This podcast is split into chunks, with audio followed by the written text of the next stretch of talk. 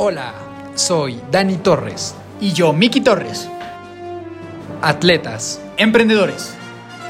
conferencistas. Hermanos.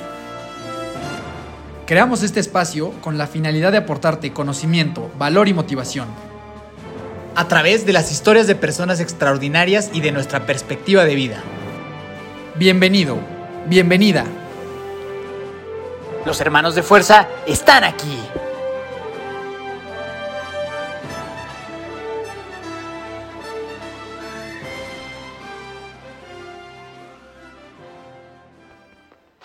Adorada y amada familia de fuerza, ¿cómo están todos? Daniel Torres, Dani Torres, saludándolos un lunes más, muy emocionado con este espectacular episodio y este espectacular invitado que tenemos el día de hoy. Miki, saluda por favor a toda la bandita chida. Mi amadísima, adorada por siempre familia de fuerza, aquí Miki Torres, muy feliz de saludarlos en otro lunes más, otro épico lunes, otra tremenda historia, otro sueño por buscar. Y eh, el día de hoy no es excepción, tenemos una historia increíble con un emprendedor y un atleta fantástico y un gran amigo ya. Entonces, mi querido Dani, por favor presenta a la familia de fuerza a este super crack que nadie se va a querer perder su historia. Efectivamente, el día de hoy tenemos como invitado a Emilio Flores. Emilio es emprendedor, speaker, Ironman y entrenador. Milo es cofundador de Even, una plataforma de entrenamientos online con presencia local en ocho ciudades de México, cuatro países de Latinoamérica y también en Estados Unidos. En el episodio del día de hoy hablamos principalmente de cómo lidiar con el miedo, cómo emprender mientras tienes un empleo y el arte de no trabajar ningún día de tu vida. Sin más, te dejo con este espectacular episodio con Emilio Flores. Mi estimado Milo, ¿cómo estás? Una vez más, eh, sucedió lo histórico contigo, ya tienes ahí eh, un evento histórico en Hermanos de Fuerza, el primer episodio que se nos pierde en toda la historia fue el tuyo, entonces ya, ya hiciste historia, ya tienes toda una trayectoria y la gente por siempre te recordará. ¿Cómo estás, güey? Güey, ¿cómo están, chavos? Me da muchísimo gusto, Miki, Dani, qué placer estar con ustedes otra vez. Mira, como les dije hace rato, nadie sabemos qué estamos haciendo, honestamente. Entonces, esto es parte de, es parte de emprender, es parte de aprender, porque en el emprender está el aprender. Y yo encantado de poder estar aquí con ustedes. Y siempre es bueno ser el primero en algo. Siempre, huevo. Olvídate en qué sea, siempre es bueno, porque al final del día, a lo mejor de lo que grabamos o lo que va a pasar el día de hoy, como les decía, cada podcast es único y ojalá que, que podamos compartir algo con la gente que le resulte interesante, ¿no? Ah, huevo, pues muchas gracias, hermano. Felices de tenerte acá por segundo viernes consecutivo.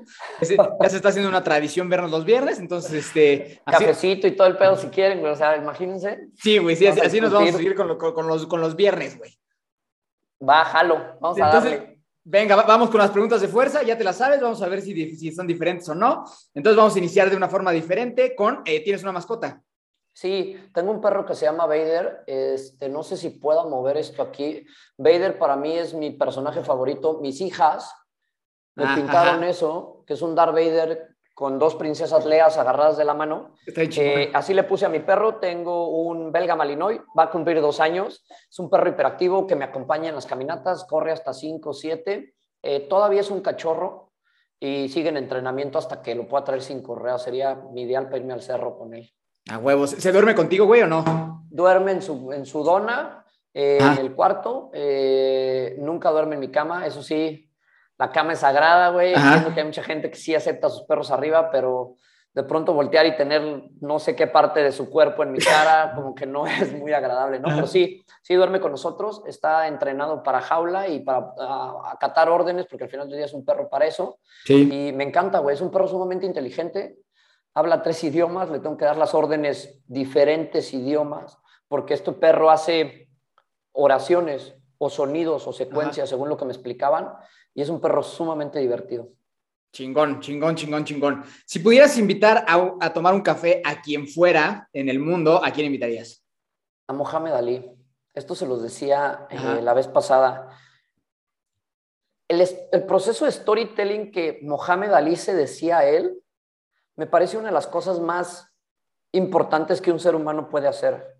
Porque además hablaba de un valor muchísimo de congruencia. Lo que pienso tú eres lo que piensas. Esa es una de las cosas que, a mí me han quedado más grabadas después de todos mis procesos. Entonces, este cuate era lo que pensaba que él era. Y alguna gente lo podrá llamar ególatra, y alguna gente va a decir, pues qué alzado, pero al final del día este diálogo interno para él es lo que lo llevó a ser lo que era. Entonces, yo lo que le preguntaría si tuviera la oportunidad de hacerle una sola pregunta es, ¿cómo le hiciste para, para tener ese concepto de ti? O sea, ¿dónde buscaste las respuestas para tener ese concepto de ti? Y creo que si podemos llevar a que la gente crea más en ella, este mundo sería sumamente distinto, ¿no? A huevo, la vez pasada te preguntaba sobre el superpoder que quisieras tener, pero ahora te lo voy a cambiar. ¿Qué color sería tu sable de luz si fueras un personaje de Star Wars? Gran pregunta, güey. O sea, te pudiera decir que rojo. Ok. Eh, soy. Comparto muchas cosas del lado oscuro de la fuerza, güey. Ok. Creo que todos tenemos esta. Por eso Darth Vader, y si te fijas atrás, atrás está lleno de cuadros de Star. Wars. Eh, creo mucho en la dualidad de las personas. Y en, en un libro que a mí me gusta mucho, que se llama El Kybalión, que mantiene como los siete conceptos que rigen al universo, que al final del día el universo eres tú, eh, habla del, del- del concepto de la polaridad, ¿no? Eh, blanco, negro, o de los opuestos, por así decirlo, güey. Me parece que las dos son las mismas emociones, o sea, te generan lo mismo. La diferencia es que son los grados de separación en una y en otra. O sea, es la misma emoción. Amor y odio es la misma emoción. El tema es qué grado le das tú de importancia. Entonces, yo, yo tengo un lado, eh, y lo he dicho muchas veces, un lado oscuro con el que necesito aprender a convivir. Y me parece que más de que mis lados positivos, si tú logras dominar este lado oscuro, puedes hacer grandes cosas, porque es generalmente el que te detiene, güey. ¿No? O sea, yo los oía a ustedes hablar de las metas a largo plazo y soy sumamente creyente que las metas a largo plazo no existen porque nomás tienes el hoy. Ujú. O sea, sí puedes verte, güey, pero si no actúas hoy no vas a llegar jamás a esa meta a largo plazo. Y compartía lo que ustedes dos decían. Entonces, me parece que sí, que, sería rojo, güey. Y no porque siempre esté ahí, sino porque eh, es la misma emoción, solamente es al que quiero controlar, güey. Es, es ese lado al que quiero aprender a manejar, porque si logro eh, manejar eso, creo que voy a estar del otro lado. Bien, tus bien, que al final de cuentas es el arco argumental de la saga de Star Wars, ¿no? Literal. O sea, el balance entre, entre esas dos entidades. Así es, el, el tema es no negar ese lado oscuro, güey, sino entenderlo y decir, por ejemplo, a ti te debió haber pasado con tu adicción, güey, a mí me pasó con mis periodos depresivos, es, ok, sí estás ahí, güey, ya sé, ¿cómo le hago para no, este, que no me domines, ¿no? Sí. Fear leads to anger, anger leads to hate, hate leads to the dark side of the force. It leads ¿No? suffering. The suffering, suffering leads to pain. O sea. Yoda tiene muchas cosas interesantes, pero esa es la más importante. Eh, el miedo es, es, yo creo que es mi lado oscuro, güey.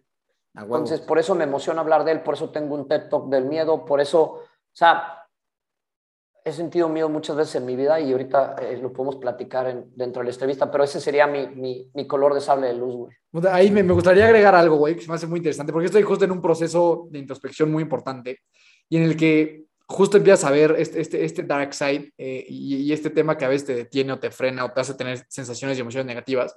Yo lo que he descubierto, creo que es muy importante, yo creo que muchas veces la gente se pelea con ese lado, ¿no? Y es de, es como si lo ves como un enemigo, es como, puta, me caga esta parte de mí y no me gusta. Y yo, y yo creo que no, que si lo ves así, se hace una batalla muy difícil.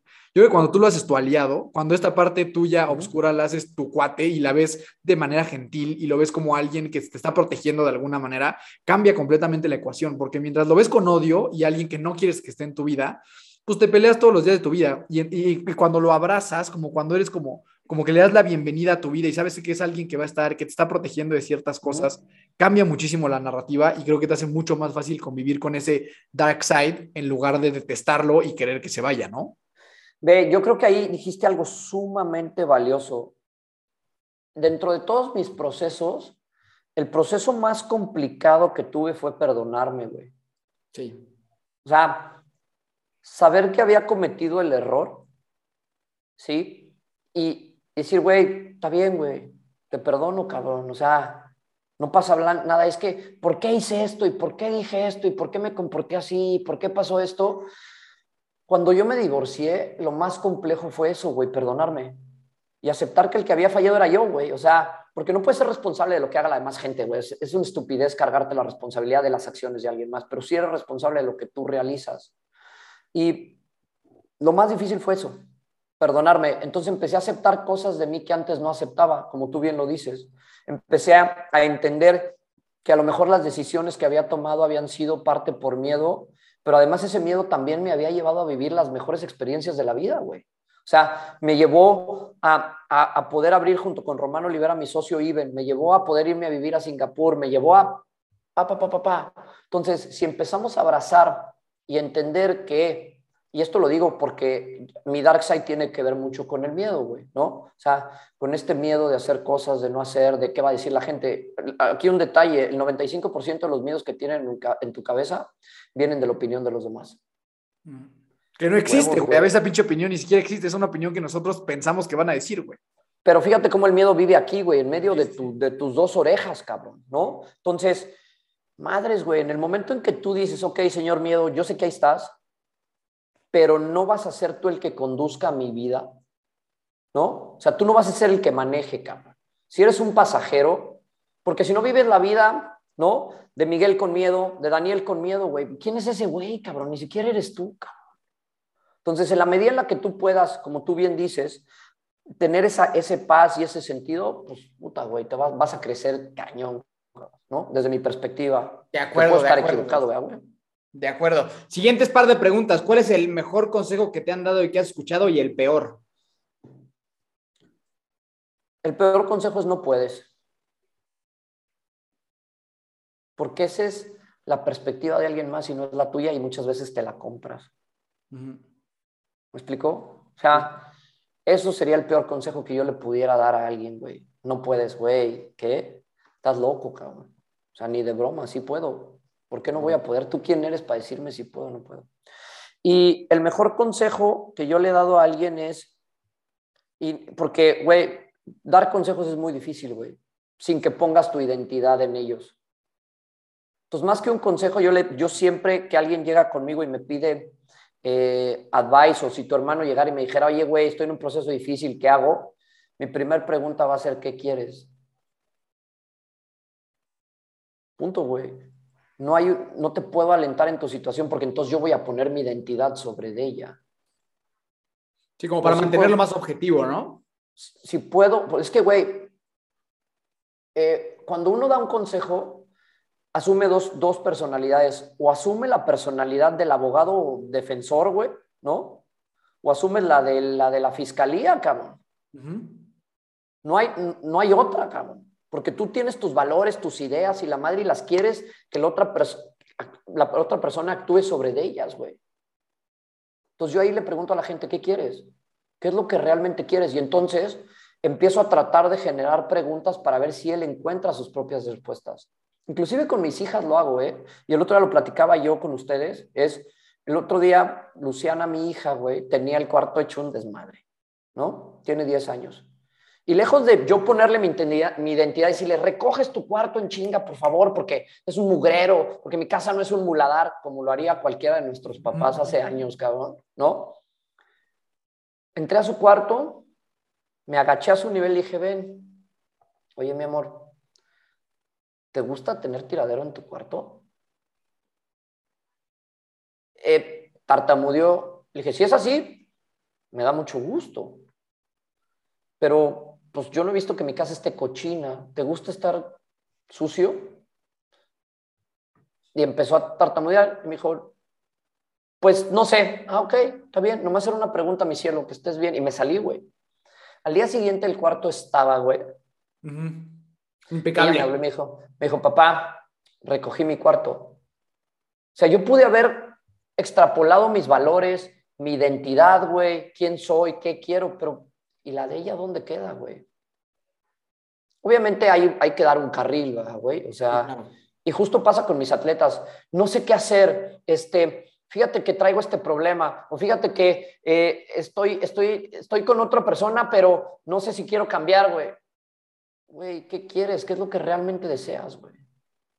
Y entonces hacemos una serie de preguntas para ver si la gente puede encontrar eso. Entonces, lejos de ofrecer un consejo, yo lo que haría es hacer una pregunta, ¿qué quieres? Chingón. De esa situación que te está pasando, ¿qué quieres? O si tú tuvieras que salirte de la situación, ¿qué le dirías a esa persona? Y ahí la gente encuentra su respuesta, güey. A huevo. Sí, sí, es terapéutico el pedo, todo. Sí. eh, ¿vas a decir algo? La película y eso. Sí, y por último, hermano, recomiéndanos una película, una serie y un libro. Película Remember the Titans, esto se los había platicado eh, la vez pasada, es una de mis películas favoritas. Ese, mm, aunque estamos solos en esta vida, porque cada quien se rasca con sus uñas y la gente está de paso, todas, güey. No es mi novia, no es mía, no es de tu propiedad, güey. Es, es, una persona que tiene su individualidad, no puedes decir que es tuya, desde mi perspectiva. Entonces, aunque estamos solos, siempre hay alguien que influye o que te ayuda a ser mejor y el trabajo en equipo de esa película es, es, es un valor, el, el hecho de creer en ti. O sea, tiene una serie de valores muy bien puestos y, y me gusta mucho. Series, lo platicamos el otro día, casi no veo series, güey. O sea, leo- veo muy poca televisión. No hay una que te dijera, eh, me gusta, lo único que, que he visto es La Casa de Papel, güey, y Ujú.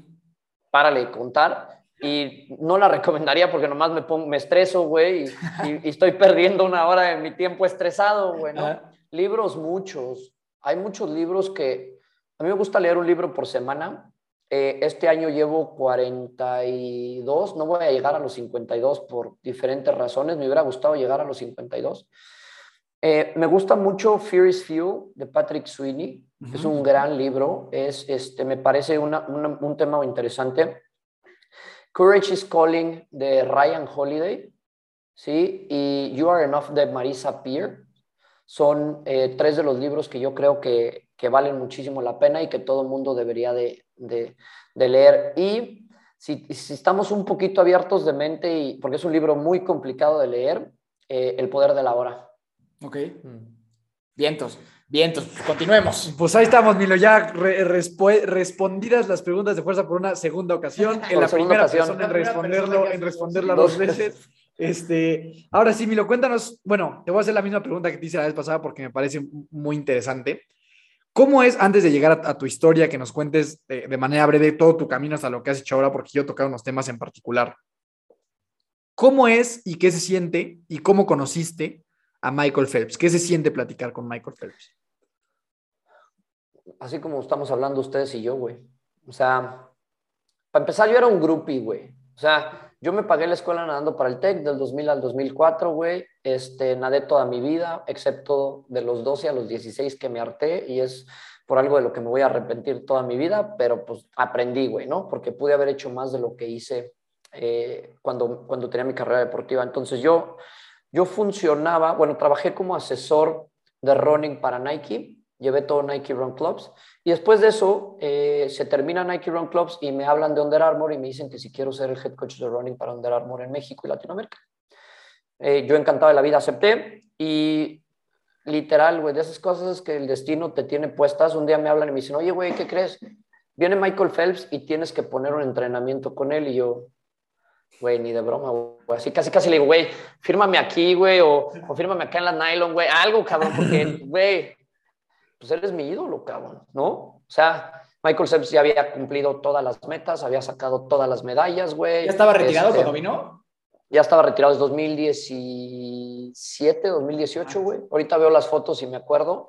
Y además me tocó la suerte, cuando viví en Singapur, de trabajar con Joseph Schooling, que es el que le gana el 100 mariposa, eh, junto cuando él y Laszlo Shech empatan, güey, en el toque, cabrón. O sea, fue una final histórica, ¿no? Y gracias a Dios pude conocer a dos de los finalistas que estaban ahí. Entonces, nosotros, yo estoy certificado por TRX. En el 2011, cuando empezamos IBEN, una de las cosas que empezamos a hacer fue certificarnos. Y teníamos una certificación de TRX y me dicen, TRX, para los que no saben, la compró Under Armour. Es de Under Armour, ¿no? Entonces había que poner una serie de, de con él. Entonces sale Michael Phelps y yo tenía... ¿Tú, le- tú le ibas a decir a Michael Phelps qué hacer. Sí, güey. Está cabrón. Ah, Güey, yo no dormí, pero afortunadamente estaba el master trainer de Power Plate, que seguía siendo el mismo, güey. Un peloncito, me parece que se llama Enrique, güey. Una pistola el vato, güey. Entonces yo llego y Enrique ya tenía una serie definida, güey. Dije, güey, porque habíamos integrado una serie de circuitos y teníamos incluidos box jumps. Ah. Box jumps, güey, saltar. Entonces, ya que lo veo, voy con su personal de seguridad. Oye, güey, box jumps. Michael Phelps no puede hacer box jumps. Güey, imagínate que se te hubiera resbalado y se rompe una pata, güey. No mames. sí. Que no hay pedo, lo quitamos, cabrón, no pasa nada, déjanos ver qué hacemos, ¿no?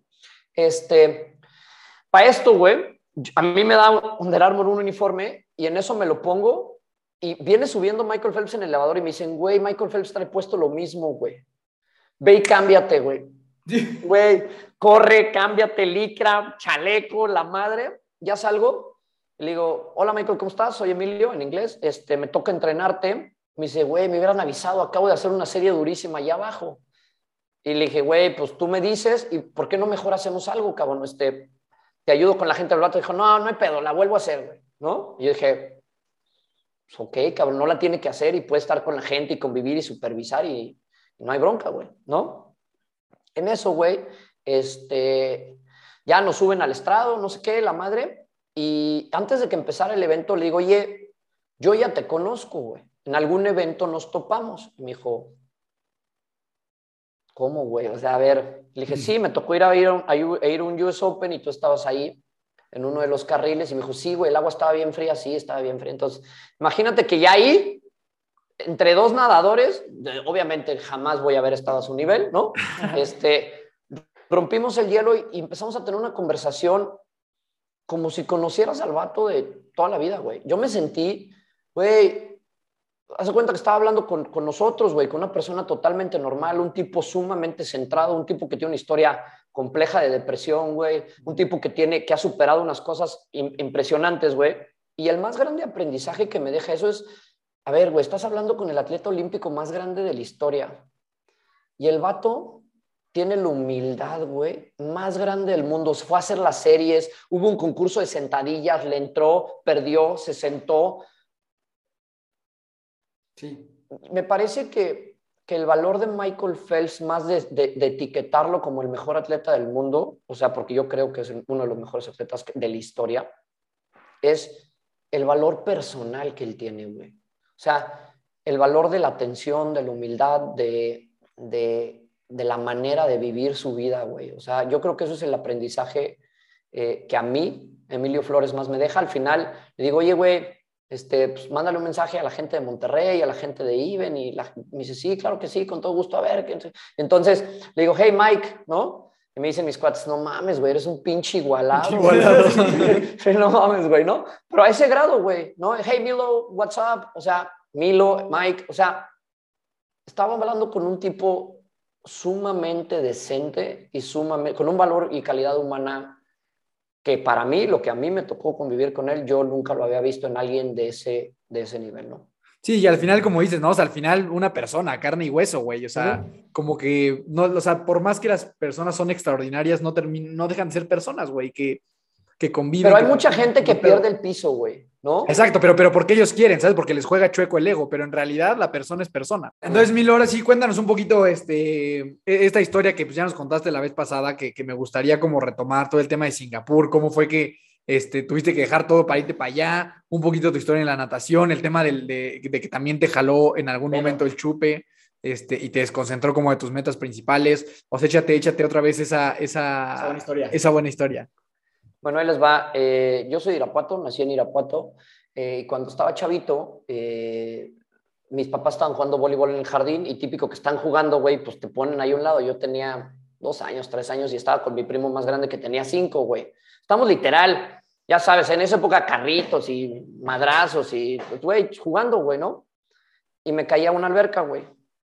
Y entonces, cuando mi mamá voltea, le dice, oye, Héctor, ¿y tu primo Emilio? Pues ahí está, Emilito Juan está ahí adentro. Güey, se mete mi jefa, mi papá, cigarros volando, zapatos y la madre, ¿no? Este, y mi mamá dijo, este güey tiene que aprender a nadar, güey. En Irapuato, güey, yo era socio de un club en donde no había caldera, güey. O sea, güey, chinga su madre el agua fría, güey, ¿no? Este, entonces yo me salía, güey, y era tan flaquito, güey, bueno, sigo siendo delgado, que, que, temblaba, güey, de pinche frío. Entonces me volví muy bueno y muy rápido para cruzar de lado a lado porque no me gustaba el agua fría, güey. Me quería salir en chinga, güey. Entonces yo nadaba, entraba, iba llorando, güey, porque todavía mis profes me, me, acuerdan, güey, que, que, yo nadaba y, y volteaba y nadaba y iba llorando, güey. ¿No? Porque me cagaba el agua fría, güey. O sea, no me gustaba. Entonces, gracias a eso me hice muy bueno nadando y mi mamá identificó muy a muy temprana edad que yo era hiperactivo, güey, ¿no? Y además tengo cierto déficit de atención, necesito estar haciendo algo, por ejemplo, ahorita estoy jugando con las cosas, eh, tengo que estar haciendo algo si no pierdo mi foco, güey, muy rápido, ¿no? Entonces, eh, me iba yo al club en las tardes, llegaba de la escuela, eh, de, yo estoy en el Kipling de Irapuato, en México hay uno que se llama el Kipling también, ¿no? Este, y de ahí llegaba de la escuela a las 2, comía de 2 a 4 y luego pasaban por mí eh, dos de mis maestros, eh, Nacho Ugalde y su hermano, y pasaban en una Caribe viejita, güey, y ahí descubría Guns N' Roses, güey, a Motley Crue, güey, porque era lo que oían, güey, ¿no? Estaba, los álbumes de, de, Guns estaban a tope, güey, había película de Bon Jovi, güey, no, no más, Total, llegaba y luego tenía clase de tenis de 4 a 5, fútbol de 5 a 6 y de 6 a 9 nadaba, güey. ¿No? Por la tarde. Güey, es que no había manera de que yo me estuviera quieto. O sea, no había forma, güey. O sea, y, y mi mamá siempre fue muy puntual en, en, eso, porque pues si no, ¿cómo controlas un squinkle, güey, que, que, no tiene control, güey, no? Entonces, yo, yo siempre se lo voy a estar agradecido porque fui creando un hábito de disciplina muy chingón. Y, y, al final del día, una de las cosas más importantes, nada mata la disciplina, güey. Ahorita les doy la frase y ahorita les enseño la libreta que la vez pasada no les pude ah, enseñar. Ah, sí este, para, que lo, para que lo podamos comentar. Oye, ¿tienes hermanos? Tengo una hermana, se llama Paloma. Eh, Paloma vive ahora en Querétaro, es un año ocho meses más chica que yo.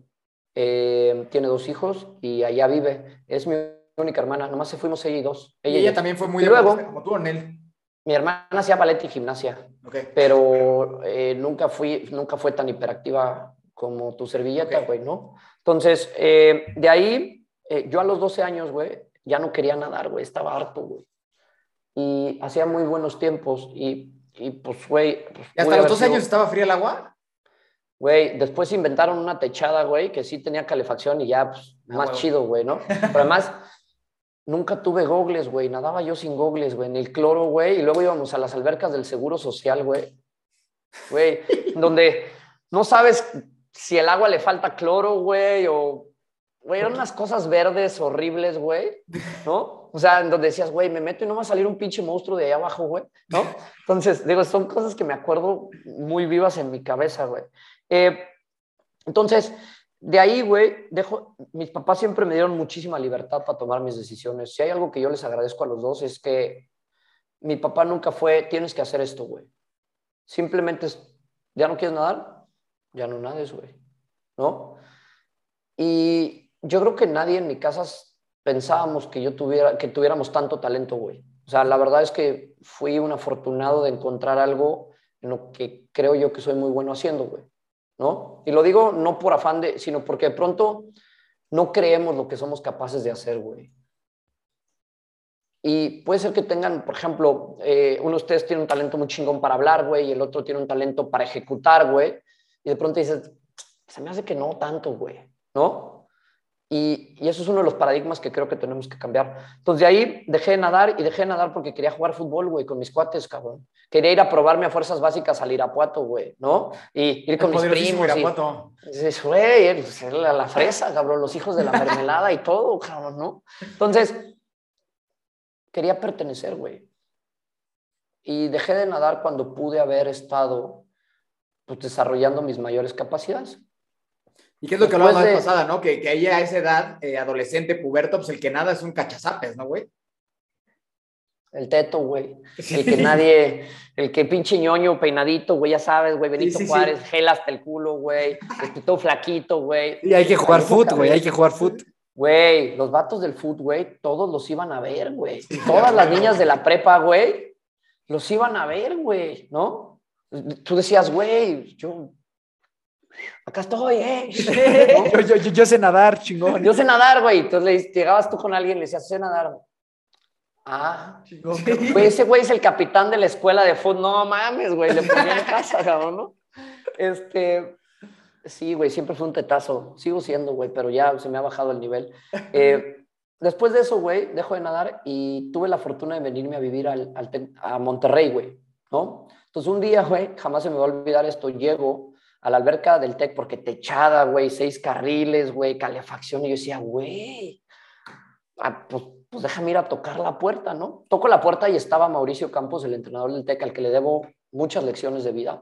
Eh, y le digo, oye, este, pues, ¿cómo está aquí el asunto? Y me dice, ah, sí, hay clases, inscríbete en las clases. Le dije, oye, ¿y el equipo? Y me volteé a ver como diciendo, chavo, esta institución es como campeona con ADEP, güey, todos los récords, y tú me vienes, a ver, güey, no, se me hace que no estás entendiendo, ¿no? Así, así sentí la mirada. Dije, me dice, pero me vio, yo creo que me vio tan convencido, güey, que me dijo, oye, pues tráete tus chivas mañana y te hago una prueba. Literal, güey. Al día siguiente llegué, tuve que ir a comprar un traje de baño que no traía, güey, unos gogles. Y me dice, nada de dorso. Pum, cabrón. Y se me queda viendo y me dice, a ver, nada de crawl. Queda tres brazadas, patada. Y me dice, oye, güey, si nadas, ¿por qué no habías nadado? Y porque me gustaba más jugar fútbol, güey. ¿Estás seguro que quieres entrar? Y yo, sí. Güey, no mames. No sabía dónde estaba entrando, güey. Estaba güeyes de la calidad de César Barrón. César Barrón fue el primer mexicano en bajar de 100, de, de 50 segundos en el 100 libres, güey. O sea, pinche monototote, güey, manos gigantes, güey. Llega tu pinche flaco, puñetas, güey, a tratar de hacer algo. No mames, güey. El primer semestre todos me la pearon a la chingada. Cabrón, güey, cabrón. Además, las novateadas ahí estaban severas, güey, ¿no? Un día rompieron un traje de baño, pero era parte del desmadre, era parte de pertenecer a algo, güey, pertenecer a una comunidad y era, y yo, puta, güey, amaba eso. Me sentía muy mal que me lapearan, güey. Ojete, güey. Ojete, güey. Pero todos los días me presentaba, güey. Cinco y media. Era el primero en llegar, güey. Porque se siente culero, güey. O sea, y quieres pertenecer, cabrón. Y cuando tienes 18 años, llegas a una ciudad donde no conoces a nadie, güey, y, y, y, hay ese pinche nivel, pues quieres estar, güey, ¿no? Viene el Nacional de curso corto en Torreón, güey, y paso a las dos finales, güey. No, hombre, güey, de ahí, güey, fue de, güey, me ofrecieron una beca del 45, ¿no? Porque me fue muy bien. Y después de eso, después de la beca del 45, me fue también que me dieron beca de excelencia, güey, beca del 100. O sea, yo, yo me pagué la escuela nadando, teníamos una beca de gobierno del Estado, una de gobierno de la República, porque era cuando estaba la Olimpiada Nacional y había recursos y em, eh, estás hablando de que la administración le metía duro, güey. O sea, había, había apoyos fuertes al deporte y todo me lo chupé, güey. Todos los apoyos me los chupé, güey. A ver, güey, imagínate que de pronto pues no, no eres nada, güey, o sea, eres un pinche perico perro y luego te vuelves el capitán del equipo, cabrón. Y lana, güey, y todo pagado, y residencias, y comidas, y perdí el piso muy cabrón, güey.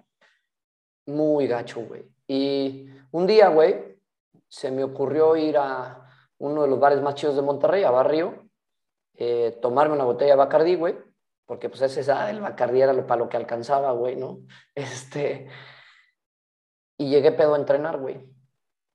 Pedo crudo, ya sabes, dos horas de sueño, güey, no sabes qué pedo, güey. En vivo. Oliendo a madres, cabrón. Di una vuelta de campana mal, güey. Casi le pego a una de mis compañeras, güey. Entonces me dice Mauricio, salte, güey. Y yo, no. Salte o te quito la beca. Me salgo. Está suspendido, güey. Una semana. Y yo, no mames, güey. Viene el selectivo a juegos. Está suspendido, güey. Una semana.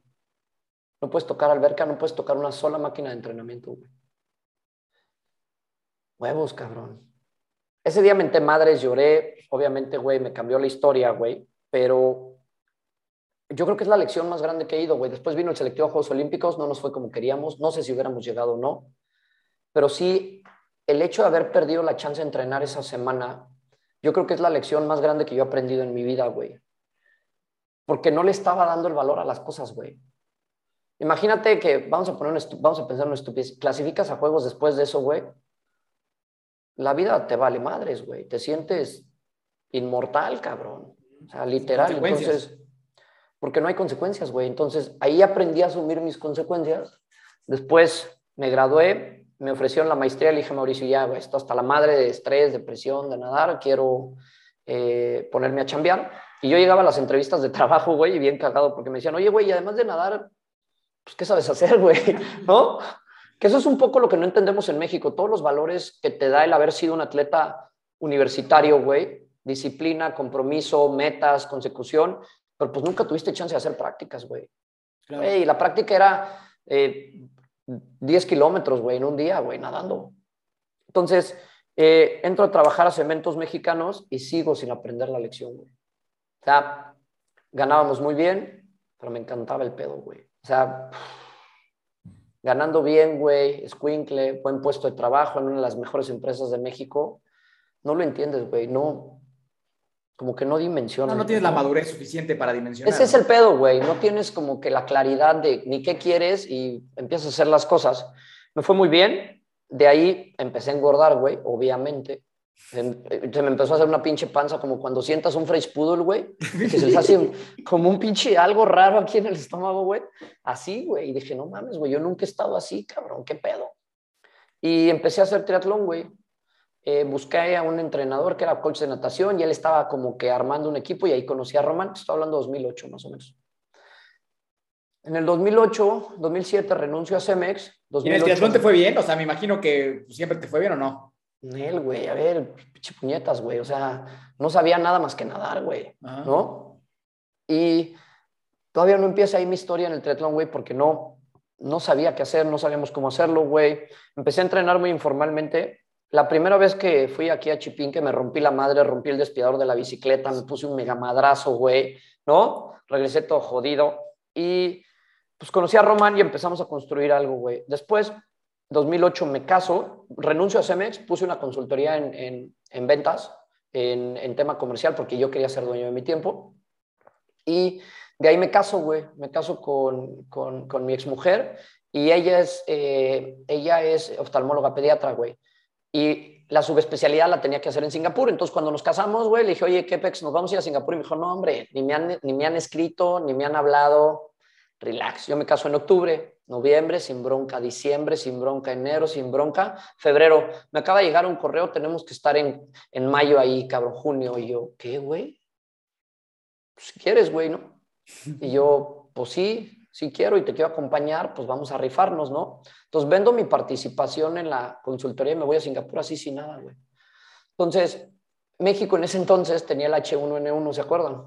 Sí, sí. Este, bueno, güey, entonces nos preguntan al entrar, eh, traíamos gripa, güey, ¿no? Y nos preguntan al entrar en Singapur, ¿tiene usted gripa? Sí.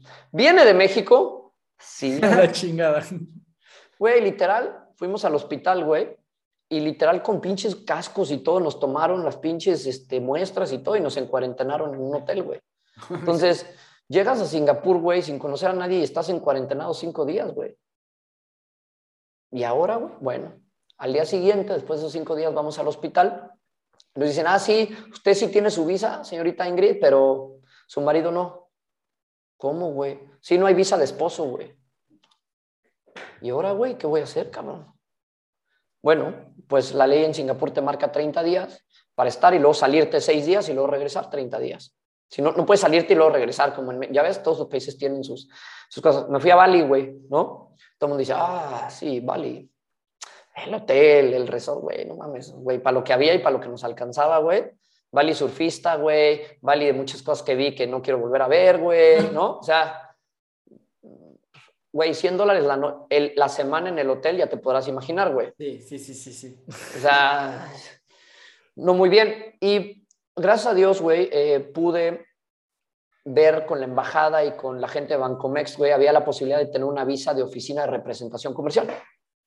O sea, montabas una oficina para tratar de buscar hacer negocios en Singapur.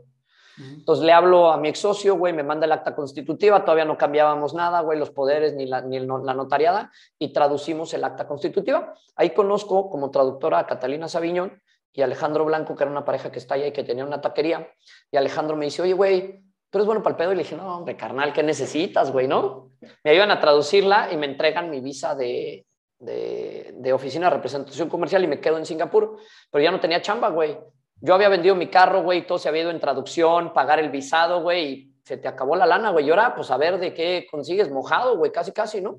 Este, me dice, ¿por qué no eres bartender de la taquería, güey? yo, ¿cómo no? Yo me aviento, me rifo, güey, y trabajaba de 5 de la tarde a 5 de la mañana, güey. Eh, se me olvidó mi primer aniversario de casados. Grave error. Literal, güey, literal, porque pues después de trabajar una semana completa o dos semanas ahí, güey, llega eh, Ingrid y me dice, güey, feliz aniversario, y yo... ¿De qué hablas? ¿Quién soy? ¿Dónde estoy? ¿Cómo me llamo, güey? ¿No? Se me olvidó, cabrón. Este, es algo que nunca se me va a olvidar. Y no porque la haya hecho de pedo, sino porque pues, no está chido, güey. Sí, o sea, no. es algo importante, güey, que supone que marcó tu vida. Entonces me pasó, güey. Ese fue, sí, fue un error. Total, güey, un día echando tequilas, güey, llegan dos chavos, güey, de Singapur, dos singapurianos, y se sientan y me dice, ¿mexicano? Y yo, sí, güey, a huevo. Nosotros conocemos mexicanos. Y yo, no mames, ¿a quién? Ah, es que nosotros estudiamos en Purdue y conocemos a tal nadador y a tal nadador. Y yo, no mames, güey. Yo los conozco, nadaron conmigo. Y me dicen, nah, güey, ni de pedo. Sí, güey. Oye, güey, pues vente a nadar mañana con nosotros, güey. Pues órale, güey, va, vamos a nadar. Igual que como con lo del TEC. Fíjate cómo se repite un poco cuando tienes que estar en un lado, güey, ¿no? Sí. Ven, haz una prueba con nosotros y vamos a ver qué pedo. Fui, nadé y uno de ellos, que hoy es el, va a ser el, el director de selecciones nacionales de Singapur, Garitan, me dice, güey, necesitamos un assistant coach, pero no puedes decir que trabajas con nosotros, güey. Digo, espero que no oiga nadie esto este, allá en Singapur, porque si no hay pedo. Este, Saludos a toda la gente de Singapur que nos escucha. Sí, saludos a Singapur, güey, ¿no? Este, y Gary me dio chance de trabajar para él, güey. Y, güey, short, chancla, 5 de la mañana, gritándole a chavitos de 10 años, güey. Yo dije, no mames, esto está de huevos, güey. Puedo, puedo impactar la vida de la gente, güey. Y después, ellos tenían un modelo, güey. Ahora sí les voy a enseñar la libreta, güey. Si me permiten un segundo, güey. Sí, sí. La histórica libreta. un, un- no, güey, tengo como 15 libretas, güey, todo lo apunto. Eh, tenían un modelo de negocio, güey, en donde en una instalación que no, ya- que no era de ellos, tenían seis negocios corriendo, güey. Yo decía, güey, esto está de no mames, cabrón. Total, eh, me empieza a ir muy bien con él, güey, y de pronto llega un momento que me dice, oye, güey, pues si te quedas aquí, tienes una oferta de trabajo con nosotros. Real, real, güey. Y ya formal. Y yo, puta, güey. Entonces llego yo eh, y le digo, y me dice Ingrid, pues bueno, ya acabamos, nos vamos a regresar a México, güey. Y yo, pues sí, güey. Pues es que la neta, yo iba por ella, güey. Que encontré lo que a mí me gustaba hacer en ese viaje. Es más, muchas de las veces platicamos y decía ella, es que ese viaje fue más para ti que para mí. Le dije, sí, y te lo agradezco infinitamente porque yo encontré mi llamado, güey. Y una vez que alguien encuentra su llamado, güey, es bien complicado que lo saques de lo que él considera que es lo que tiene que hacer, güey, ¿no? Entonces nos regresamos a México, ahí en Singapur, como nota me toca trabajar con Joseph Schooling, que es el que le ganó a Michael Phelps, era un chavito que si yo me puedo llevar algo de él, es que él sabía que iba a ser el mejor del mundo, güey. Desde O sea, ese o sea, tú- o sea, se veía diferente, o sea, sí se veía que era un cuate que él iba te a lo decía, mundo. güey. Sí, esos, esas madres se notan, güey. Él te decía, güey, yo voy a ganar una medalla de oro, güey. Pero tú le era un veías los niño, ¿no? ojos- edad era un niño. 10 años, güey. 11 años. Güey, tú le veías los ojos, güey, y decías, no mames, sí se la compro, cabrón. O sea, se nota, güey. Cuando alguien tiene. Yo creo mucho en. No creo en Dios, pero creo mucho en el destino, güey, ¿no? Y esto lo platicábamos el otro día. Eh, cuando tú lo- Cuando te toca, aunque te quites, güey, ¿no? Y cuando no, o sea, es esa parte interesante, güey, eh, de que hay cosas que están hechas para ti, güey, punto. Por más que le muevas, van a llegar y te van a caer y los procesos que, que, a ti te tocaron, güey, son muy diferentes a los míos, pero nos los teníamos que pasar para ser quienes somos hoy. Entonces, se le notaba, es un gran tipo, eh, acaba de fallecer su papá hace poco, le escribí, un día mi hija Luciana tenía mucho miedo de competir y le hablé, güey, le dije, Jos, mándale un video a Luciana para desearle buena suerte, güey. Tenía que competir en un 25 mi hija, güey, ¿no? Güey, imagínate eso, güey. La posibilidad que, me, que, que un güey que ganó medalla de oro le mande por mensaje a una de mis hijas, güey, Nah, no tiene precio, güey. que le eche ganas, güey. O sea, pues no tiene madre, güey. O sea, es, es- es de esas cosas que, güey, pues es un cuate que es medalla de oro y de todas maneras tiene la posibilidad de enviártelo, güey. Pues te deja muy claro, güey, ¿no? O sea, es, es este valor de ser congruentes de quién eres con lo que haces. Mira, güey, aquí está. Hola Luciana, buena suerte, tranquila, cálmate, nadar muy bueno. I was kidding. Good luck. Nah, qué buen pedo. Aparte en español, le chocas pasarlo en español y todo. ¿Sabes qué pasa? Que el güey estudió en UT Ah, y pues obviamente tenía compañeros de todo tipo, ¿no?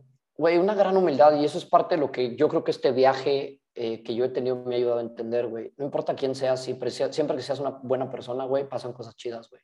sí, a huevo. Y, y ahí encontraste justo esta vocación que regresando a México te hizo ya. Es esa, exactamente. Esto, güey, Es- es todo lo que es hoy Iben, güey. O sea, e- ese, ese es lo que escribiste, esa es la libreta que escribiste. Esta es la libreta que escribí en Singapur, güey. Y esto data del 16 de 04 del 2010. Entonces yo me encuentro a Román, güey, en un café y le digo, güey, aquí está mi papelito. Y ese güey, como es sumamente estructurado, cabrón, se lo sacan, creo que apenas habían salido las iPads, güey. Lo sacan en una pinche iPad y yo, güey, no mames. Y eran cosas muy similares, güey. Entonces ahí fue donde decidimos fundar Iben, güey. Pero ahí ¿No? tú todavía estabas en, o sea, ya agarraste otra chamba, ¿no? Porque quiero llegar como a esa parte de, Ya había regresado, güey, ajá, ya había regresado y yo estaba trabajando, güey, como, como director comercial en AR Médica, que es como M, güey. Y les voy a leer algo, güey. Eh, yo lo escribí el 16 de abril del 2010, güey, y le titulé esta libreta El libro de los sueños. Esto no se lo he leído a nadie, güey, entonces, bueno, pues va- ojalá que alguien le sirva. Yo sí creo mucho que hay que plasmar lo que quieres, güey. Si algo te encabrona, plásmalo y luego rómpelo. Si al- tienes algo que guardar y no se lo puedes decir a nadie, plásmalo, güey. Funciona. Y dice, hoy después de 28 años de vida y unos meses, 16 de abril del 2010, me he dado a la tarea de hacer algo que nunca había hecho y es planear mi vida. Cambio sueños y una que otra locura que formará mi vida en los próximos cinco años. Corto plazo, pero que pasará muy rápido. De lo único que depende lograrlo es de mí. Estoy seguro que como soy saldremos adelante con trabajo, dedicación y esfuerzo y que nunca se nos olvide esta frase. No hay nada en el mundo que pueda sustituir a la persistencia, ni el talento. Nada es más común que los hombres talentosos derrotados. Ni el genio, el genio mal pagado es casi proverbial. Ni la educación, el mundo está lleno de los vagos educadísimos. Solo la persistencia, la determinación son omnipotentes. Con esto en mente, aquí vamos. Esta libreta, güey. Esta libreta tiene hoy casi 12 años, güey. Y cada vez que no sé si estoy haciendo lo correcto, vuelvo a leer esta hoja, güey. La vuelvo a leer y la releo y la releo, güey. Y trato de no salirme de mi camino, güey. Entonces, cuando me topo a Román y sale esta libreta, güey, dije, ya, güey, a la chingada. Quiero hacer lo mío, güey. Y entonces Román me dice, ¿qué, güey? ¿Te rifas? Güey, me moría de miedo, güey, obviamente, cabrón. O sea, y, y ahí la que me soportó todos los años en los que yo no ganaba ni un peso, cabrón, fue mi exmujer, güey. Y sin ella yo no, yo no, yo no podría estar donde estoy el día de hoy. Y por, por eso siempre le voy a estar agradecido, güey, ¿no? Entonces, llega el momento de tomar la decisión de brincar, güey. Y escribo eso, güey. No hay mejor pep talk que lo pongas en un papel y te avientes, güey. La red, la red sale de algún lado, güey. Si tú te avientas confiando en que lo que estás haciendo es correcto, la red siempre sale, güey. Siempre es como cuando, güey, no hay lana, pues nomás le vamos a echar más agua a los frijoles, güey, ¿no? O sea, y no es tan grave como parece, güey. O sea, si tú crees mucho en lo que haces, la- las cosas, el- la vida, el universo, Dios, Alá, Mahoma, güey, te lo, te lo van poniendo en el camino, güey. Y a mí lo que me ayudó, ya esté, o sea, ahí dijiste a la chingada, mi chamba, voy a emprender esto. y renuncié, güey. ¿Y cómo fue, Zach? Porque creo que ese es un, un momento en el que se encuentra mucha gente, güey. Mucha gente está en este tema de puta, tengo mi chamba que mantiene mi vida, o sea, que si dejo, literal, dejo de cobrar, pero tengo ganas de emprender. O sea, ¿cómo, cómo, cómo tú Pero es hiciste que- esa transición? Tener ganas de, de- de emprender ya viene de una respuesta, güey, que es que quiero, güey. Güey, la vida se va entre las manos, güey. O sea, cuando a mí me dijeron lo de los tumores, cuando me divorcié, güey, cuando casi perdemos eh, eh, el negocio por temas de pandemia, güey, cuando hemos encontrado decisiones muy difíciles, güey, te das cuenta que la vida dura nada, cabrón. Te vas, güey. Eh, ustedes, güey, tienen sus propios procesos. Cuando estaban en su proceso más difícil, güey, si no vivías en el instante, mamabas, güey. Y lo que creemos es que creemos tiempo, que creemos que tenemos tiempo, güey. El problema es que no lo tenemos, güey. En la medida en la que tú te das cuenta que mañana hay una frase que es mi siguiente tatuaje, porque yo algo, todo lo que se representa, me representa o he tomado alguna decisión importante está tatuado en mis brazos. Por ejemplo, este, güey, es el tatuaje más importante que tengo, güey. Este es la liga del pelo de mis hijas, güey, con la que les hago un chongo, cabrón. Y la tengo tatuada porque cuando yo me divorcié, mi hija Luciana me dijo, papá, siempre vas a traer una liga contigo para que te acuerdes de nosotros. En ese pinche momento, corrí al tatuador y le dije, güey, me la tatúas, cabrón. No quiero no volver a traer la liga del pelo de mis hijas. Porque para ellas, si no la traías, ah, no te la pusiste, güey. No estás pensando en nosotros, güey.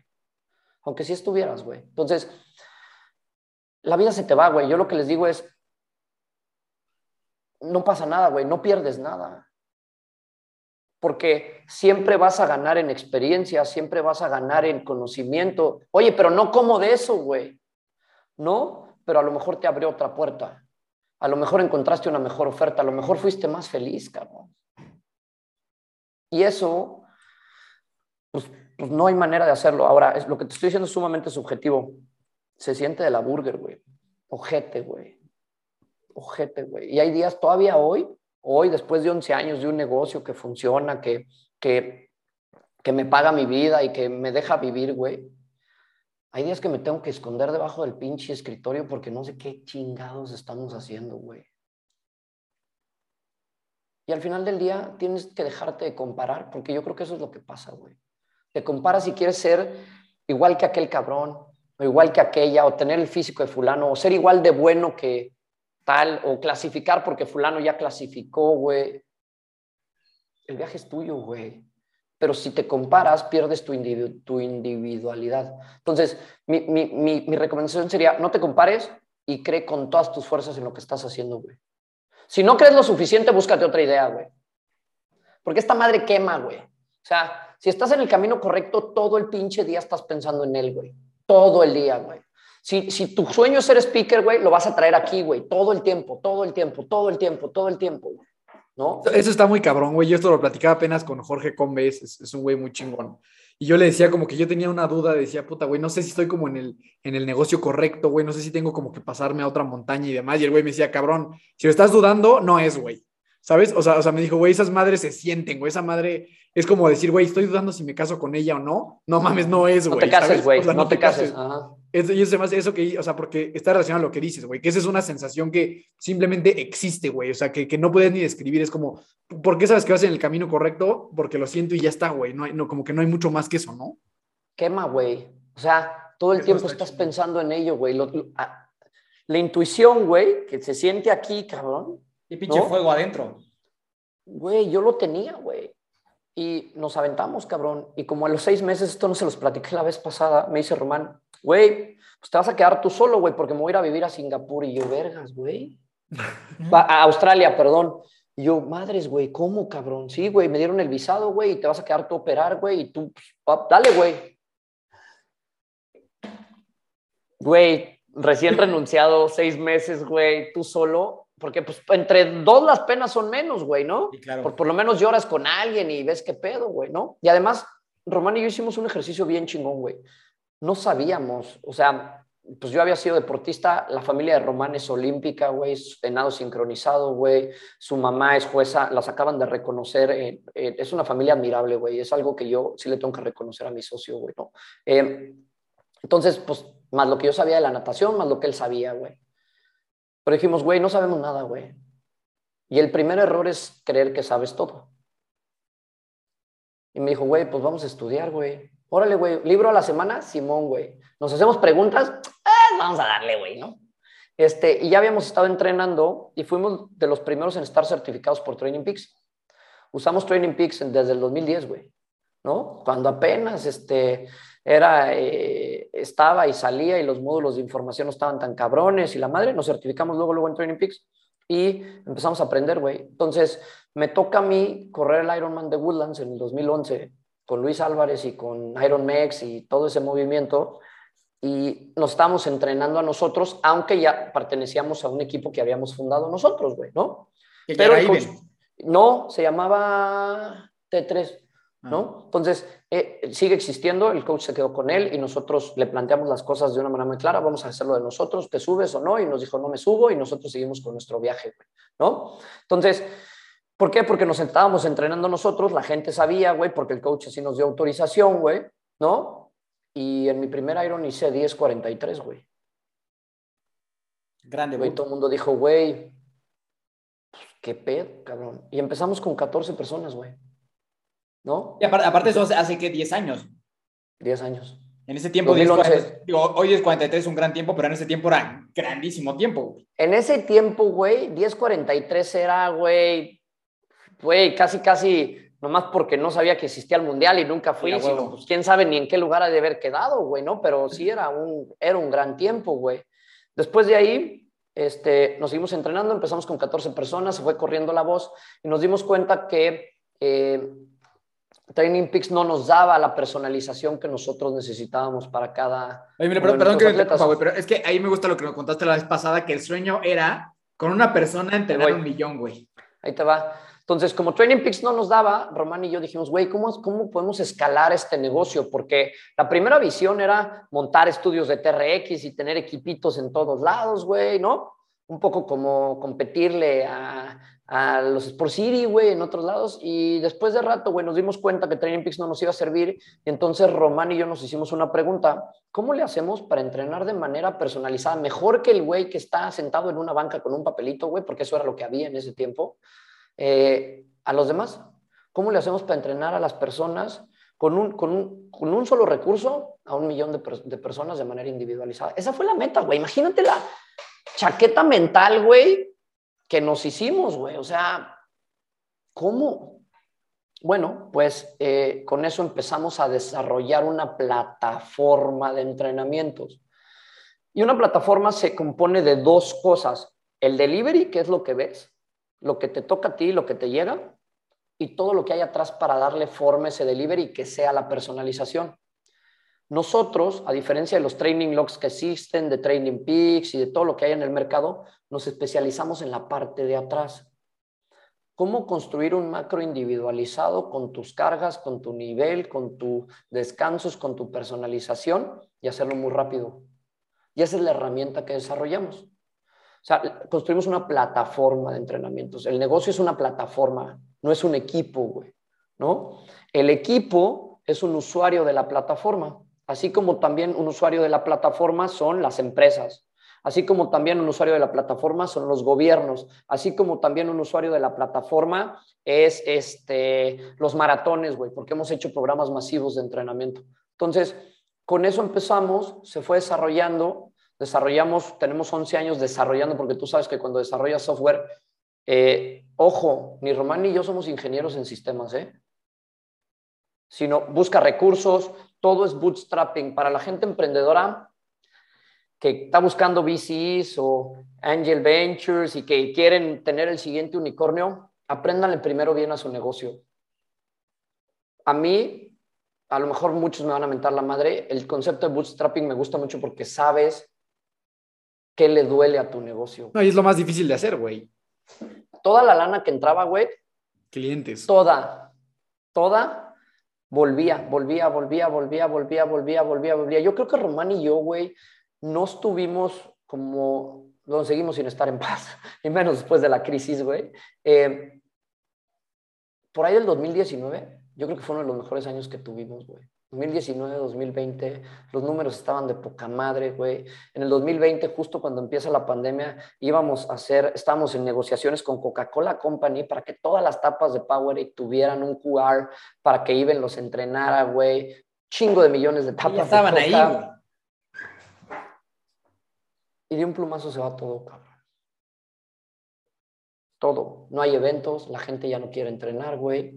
Las empresas no tienen budget, güey. Entonces un negocio se va haciendo, se va comprimiendo. Y ¿Cuánta, para cuánta mí, gente se salió así de sus, de sus, de sus atletas? Como cuánto perdieron en la Entre el pandemia? 35 y el 40%, güey. Sí, así y en dos, tres meses se ha deberido todo. Dos meses, güey. Y entonces volteas para atrás, güey, y dices, oye, tengo 11 años, 10 años construyendo esto, güey, ¿qué hago? Hay una definición que me encanta que es el pivot, güey, ¿no? Y para los que no sepan, es pivotear tu negocio hacia otro esquema con lo que ya tienes. Güey, nos volvimos unas máquinas para hacer contenido, güey. Metíamos las sesiones, metemos audios, metemos el, archivo de Swift, güey. O sea, empezamos a darle muchísimo valor a nuestra oferta, güey. Y eso nos ayudó a mantener el negocio a flote y ya ahorita ha venido, o sea, está recuperando sus niveles. Pero vuelvo a lo mismo con lo que empecé esta plática. Necesitas creer en lo que estás haciendo, güey. Porque si no en ese momento, güey, si a mí me ofrece o me ofreció Nike en su momento, o me ofreció Under Armour, o me ofreció en un puesto donde, este, tema de running en Nike, güey, pues mañana, güey, lo agarras, ¿va? Pero ¿qué tanto crees en este sueño que tú quieres cumplir? ¿Qué tanto estás convencido que lo que estás haciendo es para ti? Eso es lo que a nosotros nos ha tenido 11 años, güey. Román en algún momento tuvo una oferta en Australia y me habló y me dijo, güey, creo tanto en lo que tenemos que vale la pena. Y eso fue lo que a nosotros nos ayudó muchísimo. Ahora, en este proceso no ha sido fácil, güey. En el 2015, 2016, competí en el triatlón de Monterrey. Yo tenía, a ver, yo creo que no puedes hacer, es muy difícil hacer dos cosas muy bien, güey. Hay gente que tiene la capacidad, en mi caso no es, ¿no? Entonces no puedo coachar y competir a la vez. Yo en el 2014 dejé de competir, güey. Dejé de dedicarme a entrenar para construir y consolidar este sueño que teníamos, güey. Me dolió en el ego cabrón, güey. Soy alguien sumamente competitivo y hacer esa transición de alguien que compite, alguien que coachea, es complicada. estar, estar, en la banca, ¿no? Ya no en la cancha.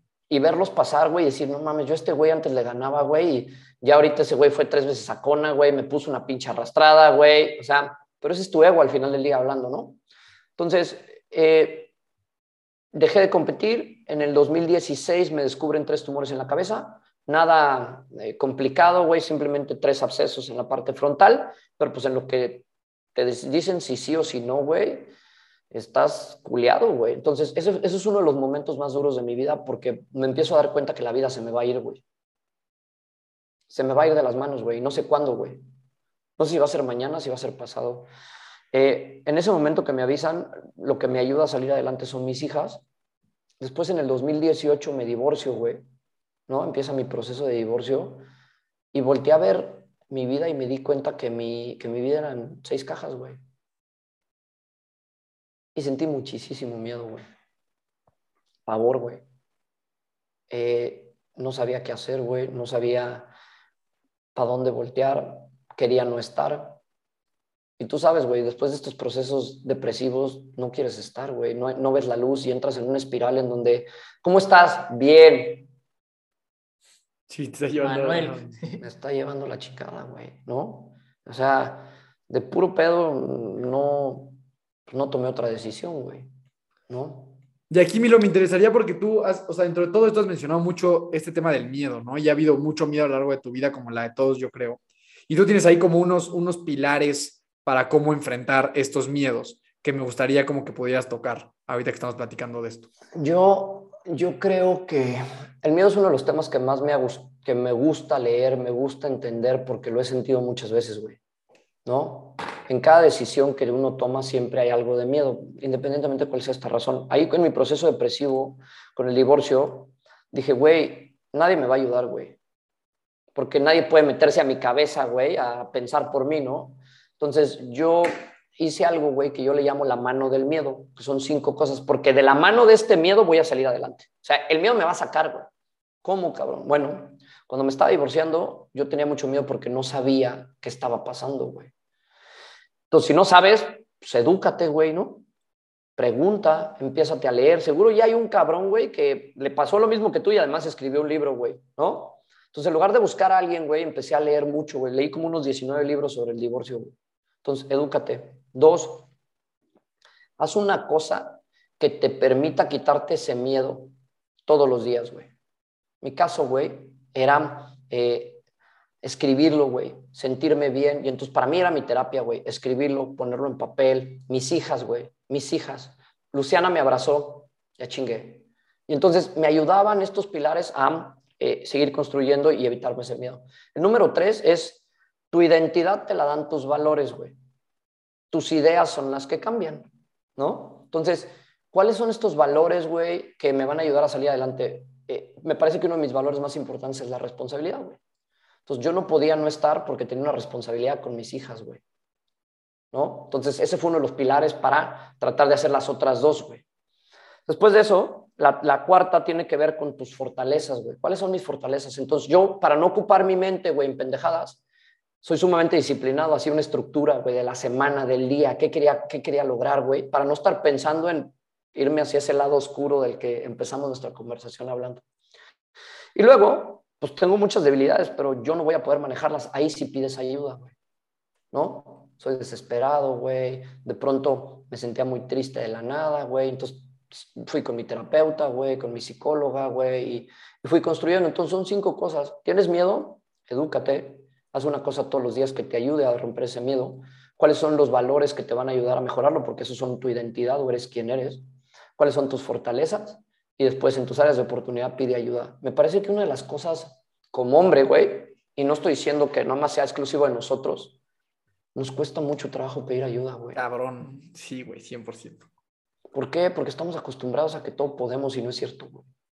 Entonces, se vale pedir ayuda y de la vulnerabilidad nace todo, güey. No se puede ser valiente sin haber sido cobarde, güey. No se puede ser exitoso sin haber sido fracasado, güey. No se puede... Entonces, de la vulnerabilidad nace todo y hay una chava, ahorita no me acuerdo de la autora, que habla precisamente de eso, güey. Ahí se construye todo. El valiente nomás dura cinco minutos que el cobarde. Cinco minutos más, güey. En el Iron te pasa, güey. Son cinco minutos que dices, ya, güey. No mames, ya, güey. Ya valí madre, güey. Pasas esos cinco, güey.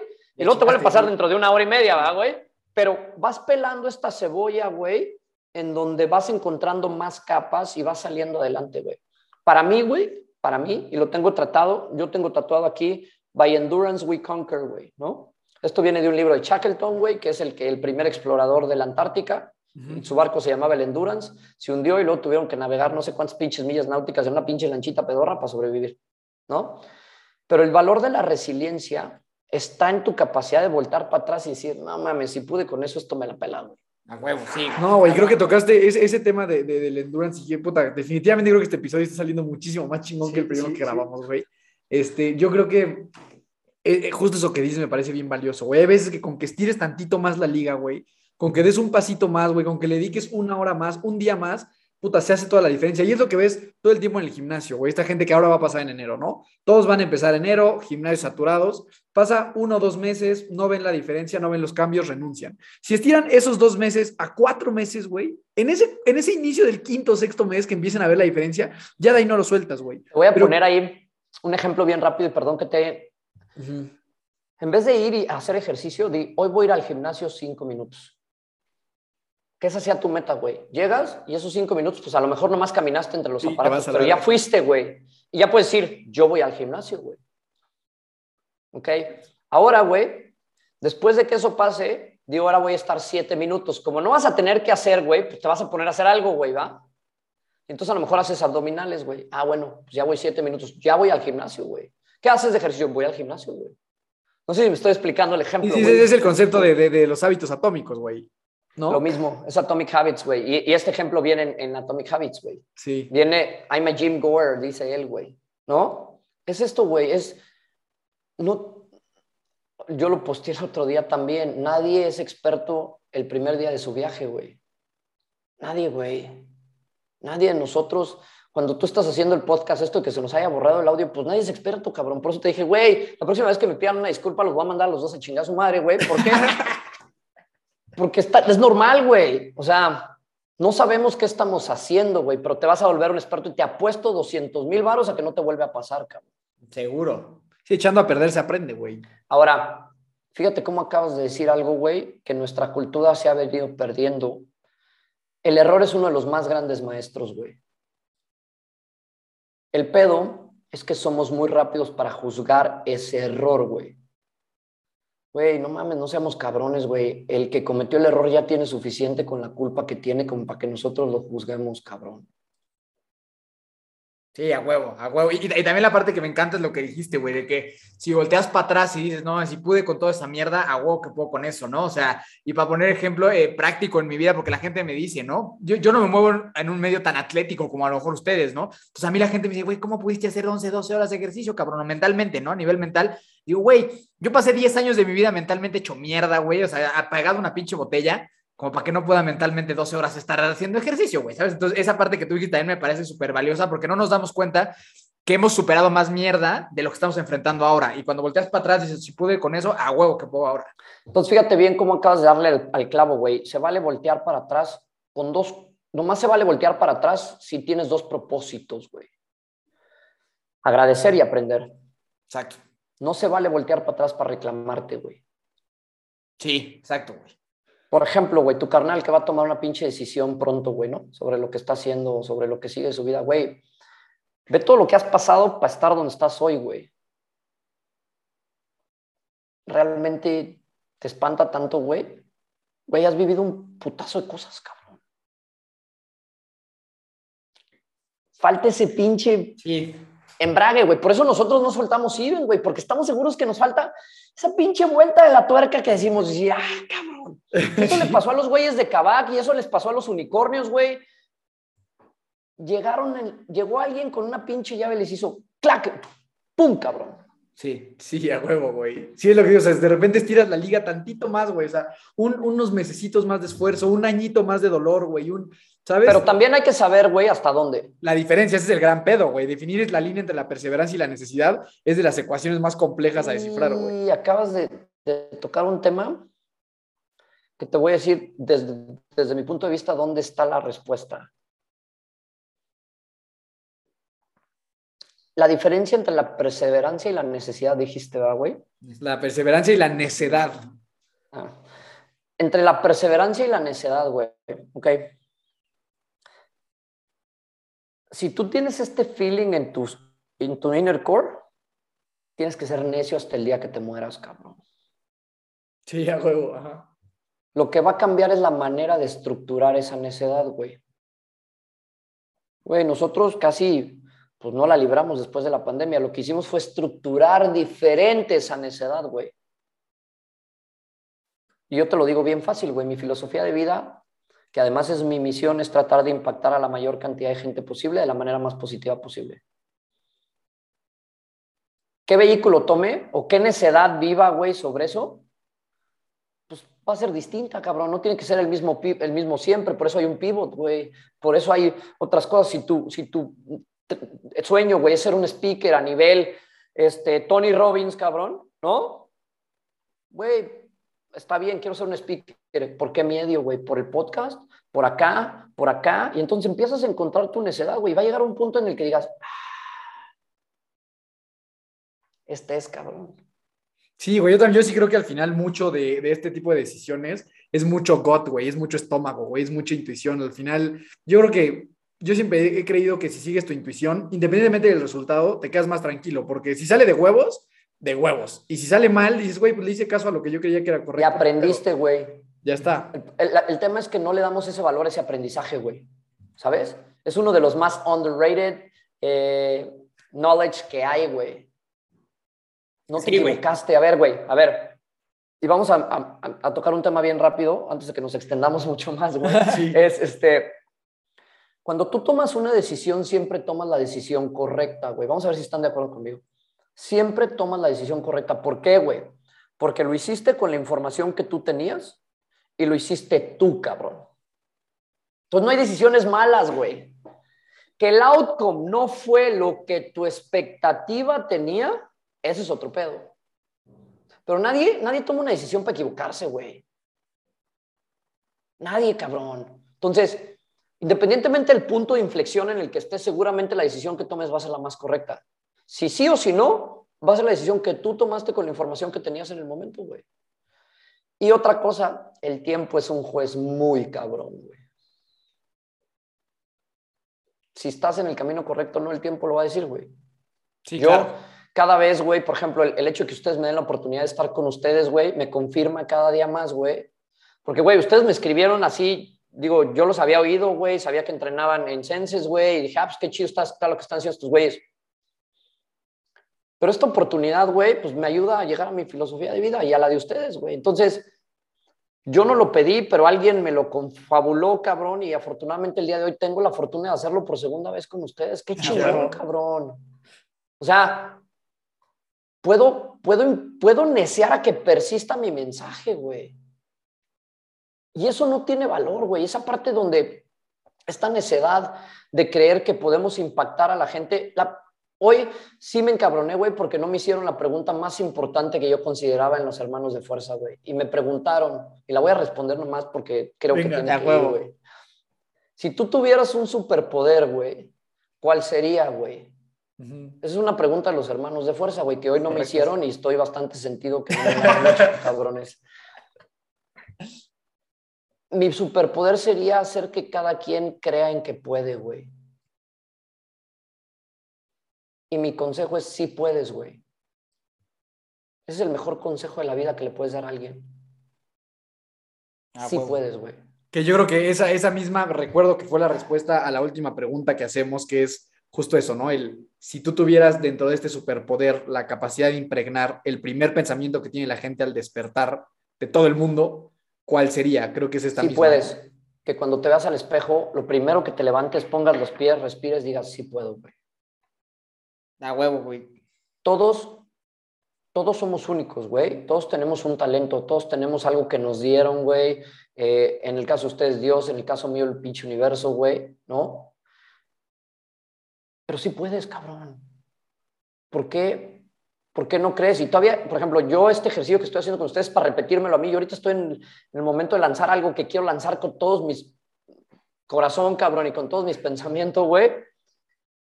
Y me estoy repitiendo, sí puedo, güey. Sí puedo, cabrón. Si pude con eso, sí puedo hoy. Si pude con esto, sí puedo, güey. Ojalá que todo el mundo, güey, después de oír esto, digo, sé que a lo mejor hay más preguntas por ahí, güey, termine con el podcast de Emilio Flores con una sola cosa, güey. Sí puedo, güey. Ah, yo, creo que así va a ser, cabrón. O sea... Olvídense de la pinche historia que les conté, de todas las hartas de mamadas que siempre digo, güey quédense con sí puedo, güey. Si tú en la mañana, bueno, sí puedo y gracias, serían las dos cosas que yo le pediría a la gente que, quisiera. Te levantas, gracias, ya desperté, sí puedo. Chingón, hermano. Yo creo que es una gran forma de, ir cerrando este, este episodio. Por último, güey, nada más cuéntanos qué viene para ti. Sé que la, la rompiste cabrón ahí en el 73 de Monterrey, güey, que ahora sí vas al Mundial, güey, y, y para ahí viene todo, güey. Después de siete años en el tema personal, el siguiente año voy a tratar de regresar a competir. Ya me organicé, ya la estructura está bastante hecha para poder soltarnos un poco de esta parte. Eh, voy a hacer el maratón Lala, porque traigo ganas de no peisear, sino ahora sí ir a correr por mí, a ver qué pasa. Eh, después de eso me voy al, al Ironman de Irlanda. Eh, tengo muchas ganas de conocer Irlanda y el mejor pretexto de mis vacaciones siempre son los Iron. Ah, este, y después de ahí me voy al Mundial de 70.3 este, a pues, aprender, güey. O sea, todos estos son aprendizajes con Iben. Eh, tenemos eh, programas institucionales de salud que están funcionando muy bien para las diferentes empresas. Si hay alguna empresa que tenga por ahí, tenemos una estructura muy sólida. Eh, podemos ayudarles sobre todo en temas de NOM 035, cosas institucionales, ahí estamos.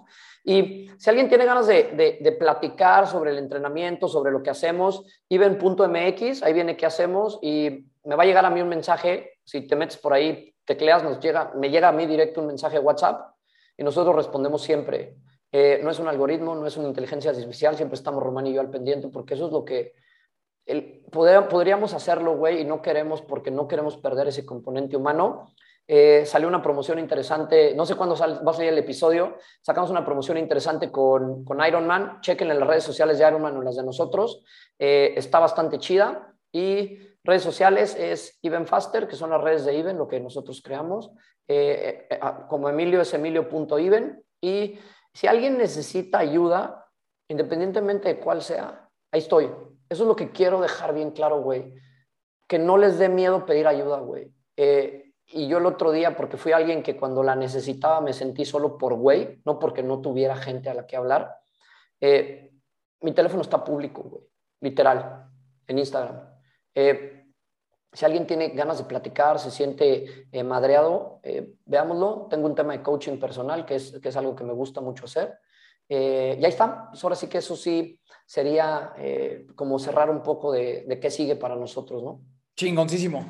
De huevos, Milo, de verdad, mil gracias por haber estado con nosotros en una segunda ocasión. Ya nosotros andamos planeando nuestra visita a Monterrey el siguiente año, ya sea al triatlón o al 73. Seguramente por allá, por allá nos veremos, güey. La verdad es que es una conversación bien chingona. Yo me podría quedar otro rato sin duda. Me da la impresión. Vamos a volver a borrar el episodio, güey. Eres Güey. Se nos, va, si la se nos va a perder de si nuevo. la- se me hace que no les gustó el primero, güey. Por eso estamos firmando un segundo, güey. Pues se va- vamos a perder este segundo también. Este, no, más, fue una mamada eso que pasó.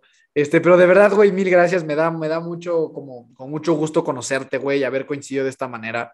Me da la impresión de eso, de que eres un güey que pues, disfruta mucho de lo que está haciendo y creo que de repente eso es de lo más difícil de alcanzar en la vida. Simplemente el hecho de decir, güey, hoy es un lunes y estoy emocionadísimo de que sea lunes, güey. No soy un cabrón que odia los lunes, me la paso de huevos. Fíjate que cuando haces lo que amas, no hay días, güey.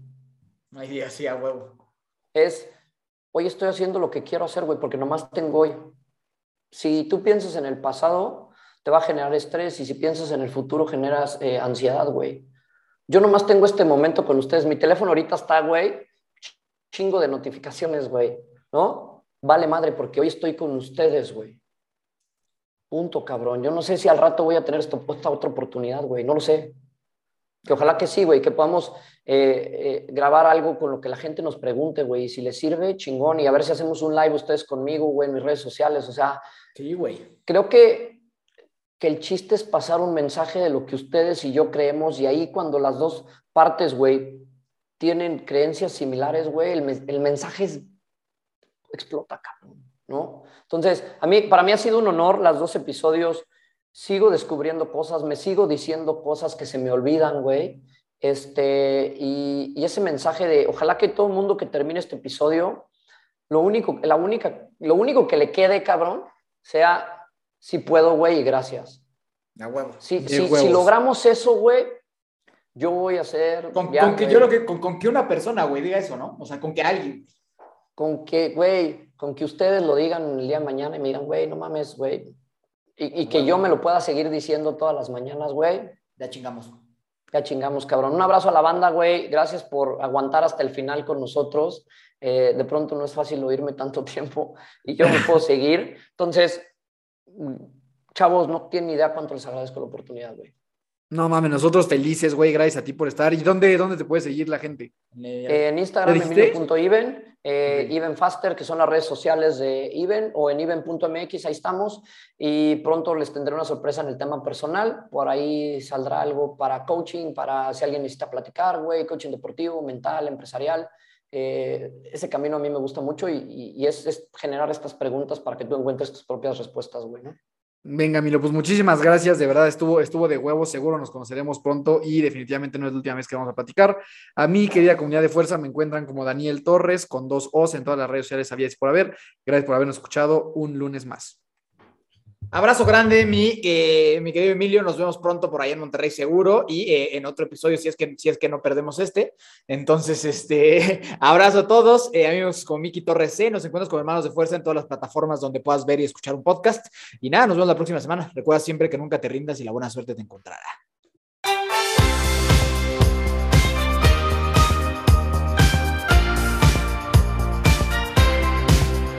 Na na na na na na na. Hey hey hey. Adiós